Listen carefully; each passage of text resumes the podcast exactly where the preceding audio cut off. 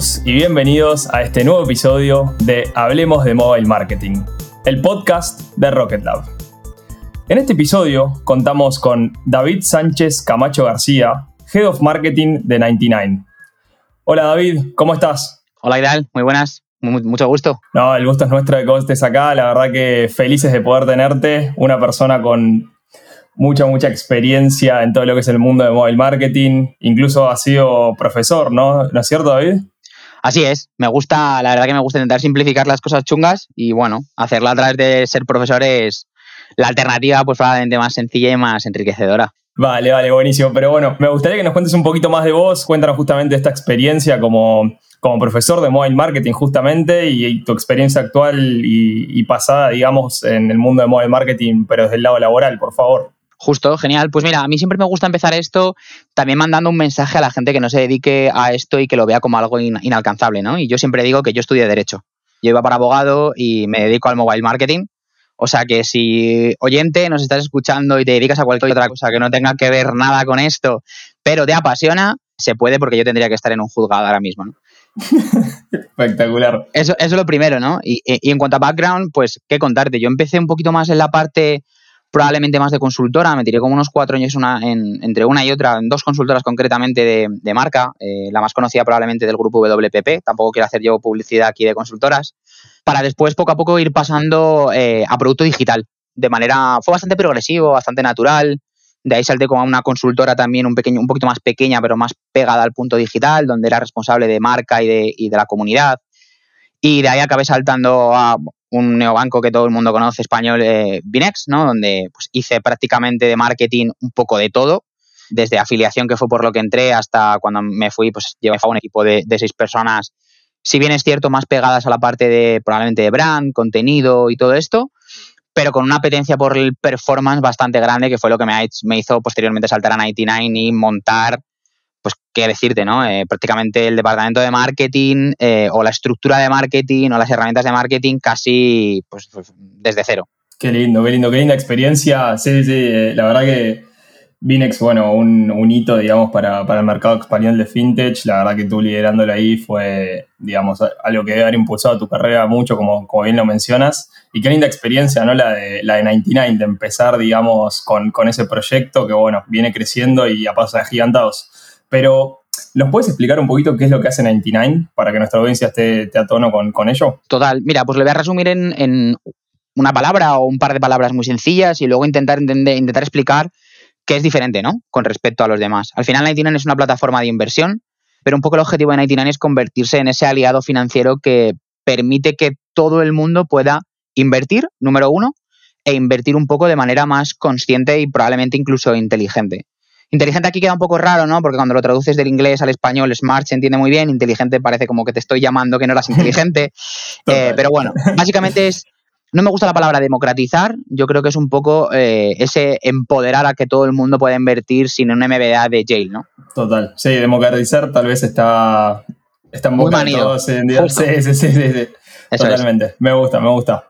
Eh, bueno, perfecto. Eh, la verdad que queda clarísimo qué, es lo que hacen. Yo he probado el producto, la verdad que es muy bueno, me, encanta puntualmente. Pero hoy, justamente, la verdad que quiero aprovechar que estás aquí, David, para hablar un poco de lo que es la relación y las sinergias que se pueden lograr entre producto y el departamento de growth, ¿sí?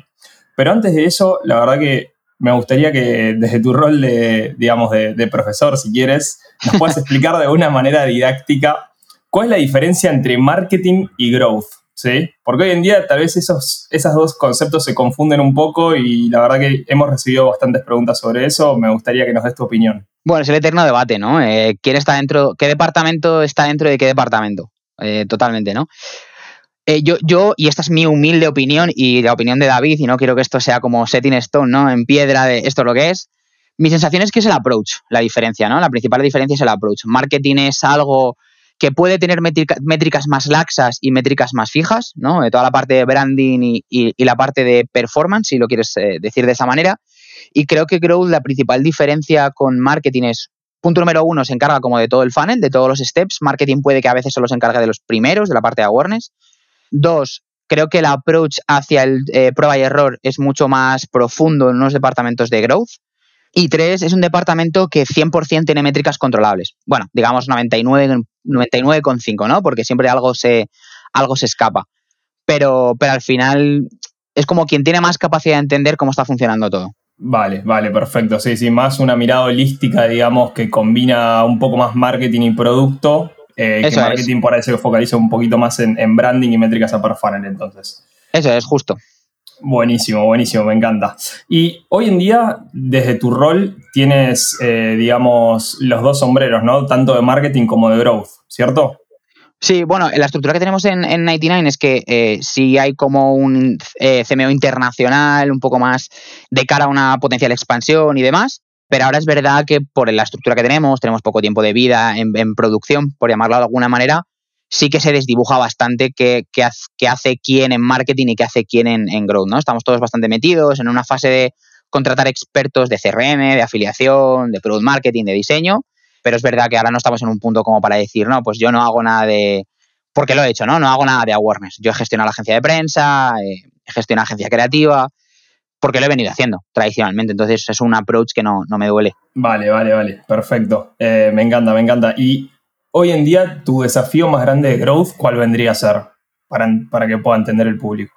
Bueno, yo, creo que dos, ¿no? El primero es didáctico, con respecto a lo que tradicionalmente se ha entendido con growth. Es, muchas startups se han centrado en que growth es adquisición, pongamos aplicaciones, ¿no? Que es el caso que nos ocupa. Eh, mucha gente se piensa que, yo qué sé, pues que alguien te haga un depósito en una tarjeta o que alguien se instale la aplicación o que pase el KYC, ¿no? El Know Your Customer, toda esta parte del DNI o el NIE, es como la métrica de valor, ¿no? Y por la que se va a levantar dinero. Hay una parte muy didáctica de explicar que eso no es así, que growth es, es algo que toca el crecimiento en todos los espectros del funnel desde gente que te llega a la App Store hasta incrementar el revenue por usuario, ¿no? Que no, que no esto no significa que lo toques todo a la vez, sino que tu preocupación tiende a tener que ser toda. Claro, sí, sí, básicamente aumentar el lifetime value de los usuarios y aumentar el número de usuarios, ¿cierto? Justo. Sea cual sea la manera. Eso es. Vale, vale, vale, perfecto. Bueno, está, está clarísimo. Y Ahora lo, que, lo que me aqueja, digamos, y lo que me gustaría preguntarte, que, es algo que incluso charlamos, digamos, en, otras veces que nos hemos comunicado, es cómo growth y producto, al menos en el caso de 99, trabajan juntos para cumplir estos objetivos que tienen en común, ¿no? Porque claramente, según lo que me has comentado, todos en la empresa, en definitiva, deberían tener un objetivo, digamos, de que la empresa sea más rentable, funcione mejor y que, bueno, y que cada vez se generen, eh, cada vez tengan más y más usuarios y mejores, digamos, para la compañía. Entonces, ¿cómo, es esa sinergia? ¿Qué es lo que pasa, digamos, en esas reuniones eh, cuando se juntan los equipos de growth y producto? Pues mira, aquí hay tres puntos que me gustaría destacar. Eh, el, primero es que hay como un falso mito de que los equipos de producto y los equipos de growth o de marketing se llevan mal. Y, y esto, como todo en la vida, depende de la empresa. habrá empresas en las que operaciones y finanzas se lleven mal, habrá empresas en las que marketing y producto se lleven mal, yo tengo la gran suerte de que en 99 con el equipo de producto eh, me llevo muy bien y la relación marketing-producto es súper natural, tanto profesional como personal, lo cual también ayuda. Eso lo, lo, primero, ¿no? Luego diferenciar eh, dentro del equipo de producto, y, hago aquí como un inciso de yo no soy un CPO ni he trabajado a grandes años en equipos de producto, no tengo como una expertise brutal, pero al menos en 99 como se diferencia mentalmente es, hay una parte de producto que es core, ¿no? Core, como lo quieras llamar, eh, que es más de plataforma, que tenemos que tener como plataforma para tener lo mínimo de inversión o lo que teníamos que tendríamos que tener. Y ahí podría entrar, si me apuras, más como el tipo de productos que ofrecemos, el tipo de métodos de pago con el que la gente fondea la cuenta. Y luego hay una parte que tradicionalmente se llama Product-led Growth, con lo que cual yo no estoy muy de acuerdo, porque tendría que llamarse Growth-led Product, eh, que es qué es lo que hace producto para convertirse en un enabler del el equipo de eh, marketing barra growth, ¿no? Así es un poco como nos relacionamos nosotros. Entonces, nosotros entramos en la vertical de Growth-led Product.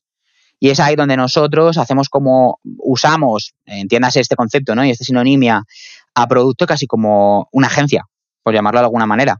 Una agencia interna, ¿no? Son, son un proveedor nuestro y nosotros un cliente suyo. Claro, claro. Ustedes identifican entonces cuáles son, digamos, los, los features o las funcionalidades que más les ayudarían a ustedes a generar este crecimiento de la aplicación y es como que tienen peticiones hacia el equipo de producto. ¿Es cierto eso? Eso es, justo. Yo personalmente tengo un catch-up con el responsable de producto cada semana, donde intento darle algo todo priorizado, que hablaremos un poco más de cómo priorizar esto, ¿no? Pero intento darle todo priorizado de qué es lo más importante para, nosotros. Eh, oye, es, es, tener, me lo voy a inventar, ¿no? Eh, más dinero metido en el programa de Referral, es, no lo sé, es tener una modal que te cuente qué ha pasado en las últimas release, eh, ¿qué es? Claro, claro, perfecto, sí está entendidísimo. Pero bueno, ya que estamos, hablemos justamente de esta priorización. ¿Cómo, cómo es que ustedes les llevan estos features, digamos, priorizados? ¿Qué es lo que tienen en cuenta a la hora de decir, bueno, este feature es más importante que este otro? ¿Cómo, cómo es que hacen eso? Y adicional, si me podés agregar, sé que no es tu área de expertise, pero ¿cómo haría producto, digamos, para priorizar entre los features que están empujando ellos internamente y los features que empujan desde, desde growth, digamos, los growth-led products. Sí, eh, es eh, el eterno dilema, ¿no? Como el de marketing growth es el eterno dilema de cómo priorizas, cómo prioriza producto y cómo priorizamos todos en la compañía que sale, ¿no? Y yo creo que la respuesta es bastante sencilla. O sea, desde nuestro lado priorizamos en función de la métrica en la que la compañía esté centrada. Es decir, si la métrica, la compañía está centrada en, pongamos, retención, todas mis features, mis features tienen que estar un poco priorizadas por la que creo que más va a ayudar a la retención. Entonces, eh, mi priorización viene de eso, básicamente de, oye, creo que he visto como cinco cosas que podríamos hacer, cuatro cosas que podríamos hacer, te las pongo por orden y, esta es mi priorización. Luego hay una contraparte que es del equipo de producto, donde nos da visibilidad de la complejidad de lo que estamos pidiendo, que en nuestra mente puede que sea completamente diferente a eh, la realidad funcional cuando ellos o ya saben por su experiencia o hablan con tecnología, ¿no? Porque ese sería otro gran debate, ¿no? ¿Cómo se relaciona tecnología y producto? Que casi es un poco como la última parte de la cadena. Eh, tecnología es el cliente y, producto y, perdona, producto es el cliente y tecnología el proveedor. Pero entonces un poco es así. Yo le doy mi lista de la compra, por llamarlo de alguna manera, en base a una métrica que perseguimos, y ellos me ayudan un poco a entender que a lo mejor algo no es tan fácil como yo pienso, o que por qué no priorizamos esto otro de esta manera. Vale, vale, la verdad que clarísimo, se ven los dotes de docencia eh, a flor de piel aquí en la, conversación. Ahí, David, lo que te quería preguntar es, eh, hoy en día en 99, ¿cuál es esta, esta métrica, digamos, que tienen para hacer la priorización de, los features? Bueno, es fácil, es gente que invierta. O sea, es, al final piensa que 99, eh, como decía antes, ¿no? En producción lleva pues año, año y poco. Entonces, al final es un producto que en España no, era como super mainstream, la inversión retail, la inversión para todo el mundo. Entonces, al final lo que queremos perseguir es que más gente pruebe que esta visión que tenemos nosotros, esto que contamos nosotros, es real, ¿no? Y es que yo lo veo, mi pareja, mis amigos, cuando empiezan a invertir con 99, su frase como más repetida, con otra verbatim, probablemente es como, ostras, pues tampoco era tan difícil, ¿no? Total. Justo, ¿no? Eh, lo que pasa es que, como ha sido una industria tradicionalmente muy oligopólica, ¿no? Con muy pocos players, pues tampoco ha interesado demasiado hacerlo como demasiado sencillo. Vale, vale, vale. Sí, sí, sí, totalmente. Y, más allá de, digamos, de esto, de este feedback que tienes de amigos, de friends, family, conocidos, etcétera, ¿cuáles son las herramientas, digamos, que utilizan ustedes para medir, digamos, esta, estas inversiones que se realizan en la aplicación? Eh, ¿Utilizan algún MMP? Eh, ¿Utilizan otro tipo de herramientas? ¿Cómo es el stack tecnológico de 99 hoy en día? Pues mira, justo eh, lo has dicho tú, eh, utilizamos MMPs. Voy a intentar montar un poco la estructura y es que al final lo primero que tienes que saber es de dónde te viene la gente. Y esto, eh, para que nos escuche y no lo sepa, o lo haces con un, un MMP, ¿no? que ya habéis hablado con gente de MMPs en, aquí en la casa. si no me equivoco, habéis hablado con gente de AdFlyer, habéis hablado con gente de AdJust. Yo no voy a hacer publicidad de ninguno ni en contra de ninguno. vale. Em, pero sí, un MMP es súper necesario, sobre todo para entender, como diría mi abuela, ¿no? ¿Dónde pones los euros? Eh, pues esto es igual. ¿Dónde pones la inversión? ¿Qué es más óptimo? Eh, en base a la métrica que persigues. Después de esto, al final, después de utilizar un, MMP, pues utilizamos, obviamente, para la fase de activación, herramientas de CRM o de mobile engagement, como lo quieras llamar. creo que también habéis hablado con varios, tampoco quiero hacer publicidad de ninguno. pero bueno, mm, hay como tres, cuatro grandes. sí, justo. Y después, algo en lo que nos estamos empezando a profundizar es en herramientas de analítica de producto. Eh, en el mercado puedes ver herramientas como pues, eh, Mixpanel, puedes ver eh, Amplitude, puedes ver varias. y hay un poco en función de lo que a ti más te interese, que al final sería como el final de la cadena, ¿no? Cómo ves todo esto que ha venido anteriormente rodado, cómo lo ves al final, al final de la cadena. Y luego, si tienes como mucha data ya que quieres enriquecer, consolidar en un solo sitio, pues ahí es donde entra ya el debate del Customer Data Platform, ¿no? donde tienes players pues, como Segment, en Particle, que básicamente para el que no lo sepa y no se esté escuchando, que tampoco es el objetivo del podcast, eh, un poco lo que hace es como consolidar un único punto de, destination de toda la data y de recepción de toda la data, ¿no? Para no tener que mandar todo a todos los lados. Total, totalmente. Eh, bueno, perfecto. Qué, qué, fácil que lo haces todo esto, David. Me parece increíble. Eh, bueno, a, que parezca fácil, siempre digo lo mismo, ¿no? A que parezca fácil es. al final, el proceso de hacer algo fácil es porque a ti te ha parecido muy difícil durante mucho tiempo. Te has dado mucho, como diríamos en España, ¿no? Muchas hostias y después eh, acabas dándote cuenta de que anda, pues no era tan complicado, o era por aquí, o era por allá, pues así es como lo voy a contar luego. Totalmente, totalmente, sí, sí, y un, poco lo que hacemos en este podcast justamente es tratar de desmitificar todas esas palabras difíciles que encontramos, digamos, en LinkedIn y en, y blogs y tratar de bajarlas a tierra un poco, así que me parece que hemos, hemos dado en el clavo, digamos, con este episodio y, y habiéndote invitado y, y bueno, y teniéndote aquí charlando con nosotros. Pero bueno, voy a seguir un poquito con, la siguiente pregunta, que lo que quería saber es, si bien entre, ah, hemos entendido ya cómo priorizar, digamos, estos features, digamos, o estas peticiones que le hacemos al producto, eh, luego, ¿quién es el encargado de, digamos, de hacer los análisis para entender si hubo un impacto positivo, digamos, de estos features que se lanzaron al mercado? ¿Es producto? ¿Es growth? ¿Es marketing? ¿Quién es la persona indicada? Sí, o sea, yo aquí voy a diferenciar siempre entre garante de la información y del dato y explotador, ¿no? O sea, al final el garante de que un dato esté bien o esté mal, al fin y al cabo es un departamento de, data, BI, lo que haga falta, ¿no? Si bien, en cuanto a ese tipo de funcionalidades más orientadas a growth eh, o la relación de growth con, producto, mi, mi, opinión personal es que el explotador principal tiene que ser una persona de Product Analytics un consumidor de, al final, si lo miras en Mixpanel o Amplitude, todas se definen como herramienta de Product Analytics. Y es que para mí la gran diferencia entre un Data Analyst, ¿no? que está más en la parte de revenue, en la parte más de modelo de negocio, en la parte de time to value y demás, con un Product, un product Analyst, es que el Product Analyst está más en lo granular, conversión entre pantallas, eh, cómo ha funcionado que el botón esté en verde en vez de en rojo, en un test que hemos hecho de CRO. Entonces, mi resumen es que el mayor valor que Data nos aporta mucho valor, ¿eh? pero el gran valor que nos aporta a los equipos de growth a nivel de dato de cómo funciona todo es una persona de analítica de producto. Sí, y esto no quiere decir que por tener la palabra producto está en el equipo de producto. ¿eh? Ojo, cuidado, que esto es muy importante. No todo lo que lleva data es de data y no todo lo que lleva producto es de producto. Entonces, una persona de analítica de producto puede estar perfectamente en un equipo de, de growth porque es lo que sería, pongámosle una comparativa en lo que todo el mundo conoce, quizá como algo que más de CRO, casi si me apuras. Y tengo una consulta más, eh, última pregunta que la verdad que ya nos estamos quedando sin tiempo. Te quería preguntar del otro lado, digamos, ¿cómo es la otra cara de la moneda? ¿Cuáles son los pedidos más frecuentes que se hacen desde producto hacia el departamento de growth? Eh, esto es bastante, bastante curioso, ¿no? Y si me escucharan mis compañeros de producto, eh, se van a reír con lo que digo, ¿no? Pero mi sensación es que en los equipos de growth y marketing damos como demasiado por hecho muchas cosas que el equipo de producto necesita muy bajadas a tierra. O sea, al final creo que normalmente se pierde como una parte de requerimientos funcionales de qué tiene que tener mínimo la funcionalidad que le estás pidiendo, ¿no? Y creo que lo más importante para nosotros y lo que nos cuesta, y aquí hay que hacer eh, un, ejercicio, ¿no? De realidad, es recortar el scope de las V1, de las funcionalidades, de las primeras versiones. Porque en marketing somos muy de, en growth, como venimos de marketing, tradicionalmente muchos, eh, tenemos, tenemos, seguimos teniendo como ese legado, ¿no? De lo bonito, de que esté guay, de me encantaría que, y al final no sabemos muchas veces diferenciar bien entre los basics y los nice to have de una funcionalidad. Vale. Y eso es lo que el equipo de producto nos demanda, ¿no? De, oye, ponme qué es lo básico de esto. La verdad que me quedó todo muy, muy claro. Me encantaría tenerte en el podcast nuevamente y seguir hablando de otros temas. La verdad que, bueno, sabes que siempre me, me entusiasma mucho hablar contigo. Te agradezco mucho por venir y por sumarte. Espero tenerte aquí pronto.